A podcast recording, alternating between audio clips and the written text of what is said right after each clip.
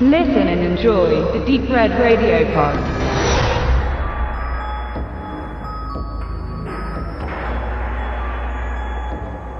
Blood Simple ist der bis heute minimalistischste, geradlinigste Film der Coen-Brüder. Was auch nicht großartig verwundert, war es doch ihr Langfilmdebüt und hierbei derjenige Startpunkt, bei dem sie zunächst einmal alle ihre gebündelte Energie erzählerisch auf einen Knotenpunkt konzentrieren mussten. Unter dem Mantel der inszenatorischen Einfachheit von Blood Simple schlummert dabei die Komplexität der Charaktere, die bereits im äußerst gelungenen Drehbuch der Brüder angelegt sind. Blood Simple, über 20 Jahre später griffen die Coens dessen Essenz in No Country for Old Men wieder auf, handelt von den ganz grundlegenden Eigenschaften, dabei dann sehr dunklen Seiten der menschlichen Natur. Von Neid und Eifersucht, von Wollust und Gier bis hin zum alles zerstörenden Misstrauen, was alles schnell in Hass und Gewaltbereitschaft umschlagen kann. Bereits die erste Einstellung fängt dabei eine eigenartige, faszinierende Grundstimmung ein. Wir sehen einen Mann und eine Frau, vermutlich ein Paar, das sich bei der nächtlichen Fahrt im Pkw unterhält. Die Kamera schaut dabei vom Rücksitz aus nach vorne auf die immer wieder von aufblitzenden Lichtkegeln des Gegenverkehrs durchbrochene Frontscheibe. Der Mann und die Frau bleiben ähnlich schwarzen Schatten silhouettenhaft unkenntlich, nur das melancholisch depressiv wirkende Gespräch nimmt der Zuschauer informativ wahr. Das Gespräch handelt davon, jemandem etwas beibringen zu müssen. Eine unbequeme Wahrheit steht im Raum, eine unausgesprochene Tatsache, die baldmöglichst formuliert werden muss. Es ist ein gänzlich in Nachtlicht getauchter, stilsicherer Prolog, der in seiner Grundstimmung einen sehr gelungenen Vorgeschmack bietet auf das kommende, düstere Abenteuer voll dieser ein paar Sätze zuvor beschriebenen menschlichen Eigenschaften. Während des Gesprächs, das hat mich damals in der nicht restaurierten Fernsehfassung bereits beeindruckt, werden die Namen während der Anfangstitel in regelmäßigen Abständen von den Scheibenwischern des Fahrzeugs immer wieder einfach weggewischt, ausradiert, gleichsam wie störende Partikel, die das Sichtfeld beeinträchtigen und final aus dem Weg geräumt werden müssen.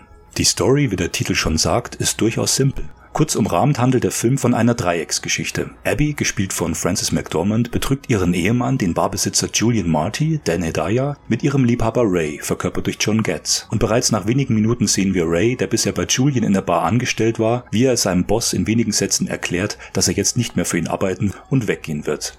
Es ist zweitrangig, dass er nicht konkret formuliert, Abby gehe jetzt mit ihm und würde Julian verlassen. Es ist ein offenes Geheimnis. Die Hauptfiguren kennen die Situation um den Missstand, dass Abby ihren Mann nicht mehr liebt. Julian würdigt Ray während des Gesprächs nur ein einziges Mal und dafür dann sehr lange des Blickes und schickt den Lover seiner Frau nur monoton murmelnd von seinem Gelände, mit dem unaufgeregten Hinweis, er würde ihn abknallen, sollte er sich noch einmal auf seinem Grundstück blicken lassen.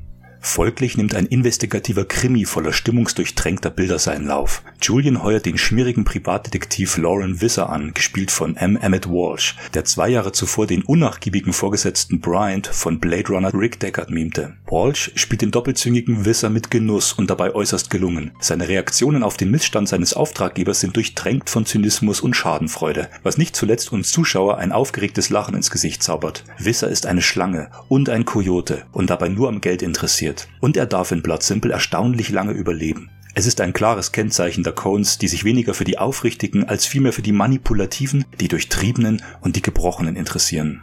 Frances McDormand, einhellig gepriesen als eine der vielseitigsten und mutigsten Darstellerinnen unserer Zeit, liefert hier ihr noch junges und wie sie selbst zugibt, noch relativ naives Leinwanddebüt ab. Beim Dreh von Blood Simple lernte McDormand auch ihren zukünftigen Ehemann Joel, den älteren der beiden Brüder, kennen und heiratete ihren Regisseur noch im selben Jahr. Ihre Rolle der Abby kombiniert zwei eindrucksvolle Charakteristika, die durch McDormands zurückhaltendes, aber doch sehr versiertes Spiel erst vollständig aufblühen. Zum einen wohnt Abby neben ihrem frischen, völlig kantenlosen Gesicht dieser noch junge, dieser unschuldige Blick inne und dieses in einer Szene auch von ihrem noch Ehemann betonte Verhalten. Diese junge Dame tue oft nur so, als verstehe sie nicht, aber im Hintergrund ziehe sie bereits irgendwie irgendwelche Fäden und sei sich sehr wohl ihrer Manipulationskraft bewusst. Und so bewusst verwirrt, wie Julians Geisteszustand hier dargestellt wird, so gekonnt schöpfen die Coens aus diesem Dauerzustand von Halbwahrheiten, zweideutigen Blicken und verkümmerten Gesten ihr großes Potenzial als Geschichtenerzähler. Der Titel Blood Simple stammt aus dem Roman Red Harvest, also Rote Ernte, des Autors Dashiell Hammett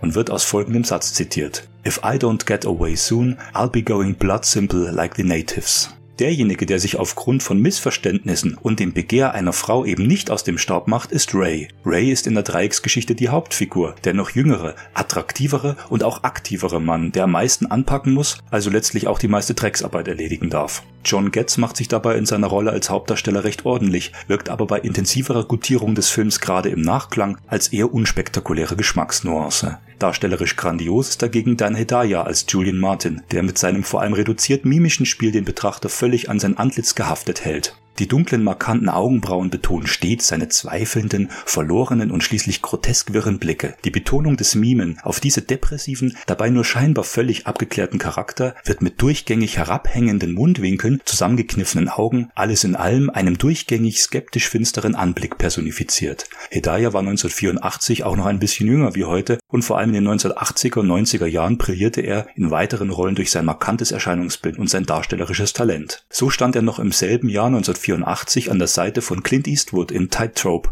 zu Deutsch Der Wolf hetzt die Meute, trat im Kultabenteuer Buckaroo Banzai auf, erschien in zwei Episoden der originalen TV-Serie Miami Vice, bis er später ab den 90ern in der Adams Family bei den üblichen Verdächtigen 1995 oder zwei Jahre später noch als wunderbar gestörter General Perez in Alien Resurrection zu sehen war es sind vor allem die Drehbuchpassagen für Hedaya als Julian und Walsh als Visser, der von der Frau betrogene Auftraggeber und der alle zu verarschen versuchende Auftragskiller, die Blood Simple seine eindeutig sarkastische und auch schwarzhumorige Note verleihen, weswegen der Film trotz seiner optisch heraufbeschworenen Düsternis einen Riesenspaß macht. Keineswegs beschränkt sich Blood Simple auf seine hervorragenden Darsteller, die für ein Kinodebüt schon sehr sorgfältig gewählt wurden. Der erste Cohen wird oft als schön dreckiger, dunkler, finsterer Film beschrieben und es obliegt der akribisch herausgearbeiteten Optik dieses Neon-Noir-Films, dass er stets durchgängig so erscheinen mag. Ich kann mich nach erneuter Sichtung nur auf eine einzige Stelle berufen, die bei Tageslicht gedreht wurde und die auch im Sinne des Narrativs bewusst etwas Licht ins Dunkel bringt.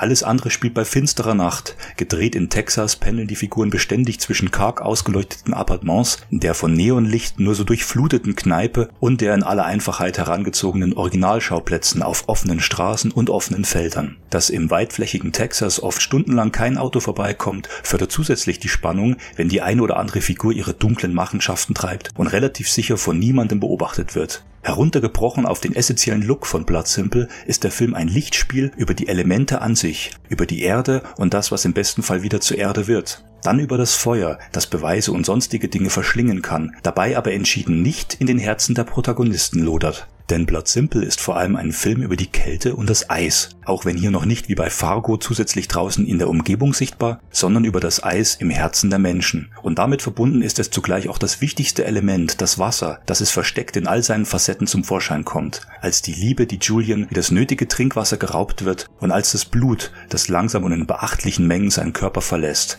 als der Schnaps, der zu Beginn die Sinne der Protagonisten zu Höhenflügen veranlässt, oder eben der Regen, der in der anfangs von mir beschriebenen Sequenz das hervorragende Werk nachdrücklich in das Genre des Film Noir betonen beziehungsweise hier Neo-Noir und man kann aufgrund der Optik vergleichbar mit Michael Manns Thief oder Ridley Scotts Blade Runner 3 beziehungsweise zwei Jahre zuvor stets noch ein N hinter Neo in Klammern schreiben. Die elektrischen Lichter, die die scheinbar ewige Nacht punktuell durchbrechen und deren Dunkelheit nur noch stärker betonen, sind essentieller Bestandteil dieser früh 80er Werke, die dann hiermit stilprägend für die beginnende Videoästhetik, MTV-Clips und vieles mehr wurden.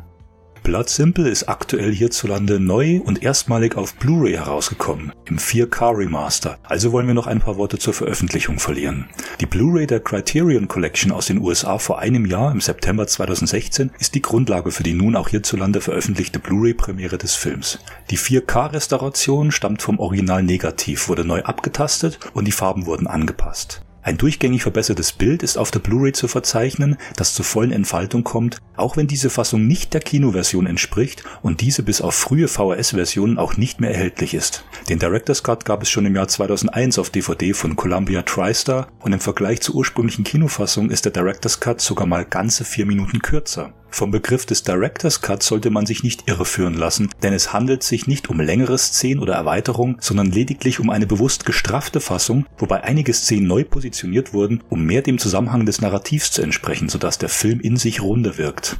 In den USA wird der Begriff des Director's Cut auch gar nicht erst verwendet. Dabei hat der Film, egal ob hierzulande als Director's Cut auf dem Cover betitelt oder ohne diese Bezeichnung in Übersee, die identische Laufzeit von ziemlich genau 96 Minuten inklusive Abspann auf der Blu-ray-Disc. Im Vergleich zur Criterion-Fassung hat man hierzulande etwas weniger der Extras lizenzieren können. Zu sehen sind dabei ebenfalls die Interviews mit Francis McDormand und M. Emmett Walsh. Ein Interview mit den Coen-Brüdern ist hierzulande gesondert aufgeführt. Ebenfalls ist ein Interview mit John Getz zu sehen. Alles unter dem Deckmantel eines speziellen Director's Cut Release. Auf der Criterion Blu-ray ist zusätzlich ein Gespräch mit Autor Dave Eggers aufgezeichnet, der bereits häufig mit Spike Jones zusammengearbeitet hat und der zusammen mit den Coens über eine halbe Stunde über den Werdegang von Blood Simple spricht. Ebenso findet sich hier ein elfminütiges Feature über den Dreh des Films mit dem Titel Shooting Blood Simple. Das Highlight der Criterion-Fassung, denn hier hat man aus Platzgründen zum Beispiel bei der DVD-Version die Extras komplett auf eine zweite Disc gepackt, wohingegen hierzulande wohl auch um den Preis attraktiver halten zu können, eine Single-DVD erschienen ist, ist das Gespräch zwischen den Coens und dem ersten Kameramann Barry Sonnenfeld. Sonnenfeld wurde später selbst als Regisseur berühmt, auch wenn mit Men in Black 2 oder Wild Wild West auch ganz schöne Gurken dabei waren und manche eben munkeln, er hätte seine besten Tage eben in den 90ern als Kameramann gehabt, wenn er nicht nur für die Coens noch Arizona Junior oder Miller's Crossing visuell verantwortete, sondern zum Beispiel auch bei der exzellenten Romanverfilmung von Stephen Kings Misery mit James Caan und Kathy Bates die Kamera führte. Ebenfalls nur in den USA zu sehen bleibt das Interview über Sound und Musik des Films mit Komponist Carter Burwell und Soundmixer Skip Leafsay, was insofern schade ist, als dass eben nicht nur die Bildgestaltung durch die Coens und Barry Sonnenfeld, sondern eben auch die minimalistische, aber nicht weniger wichtige Tongestaltung im Film entscheidend für die Grundstimmung des mörderischen Thrillers ist.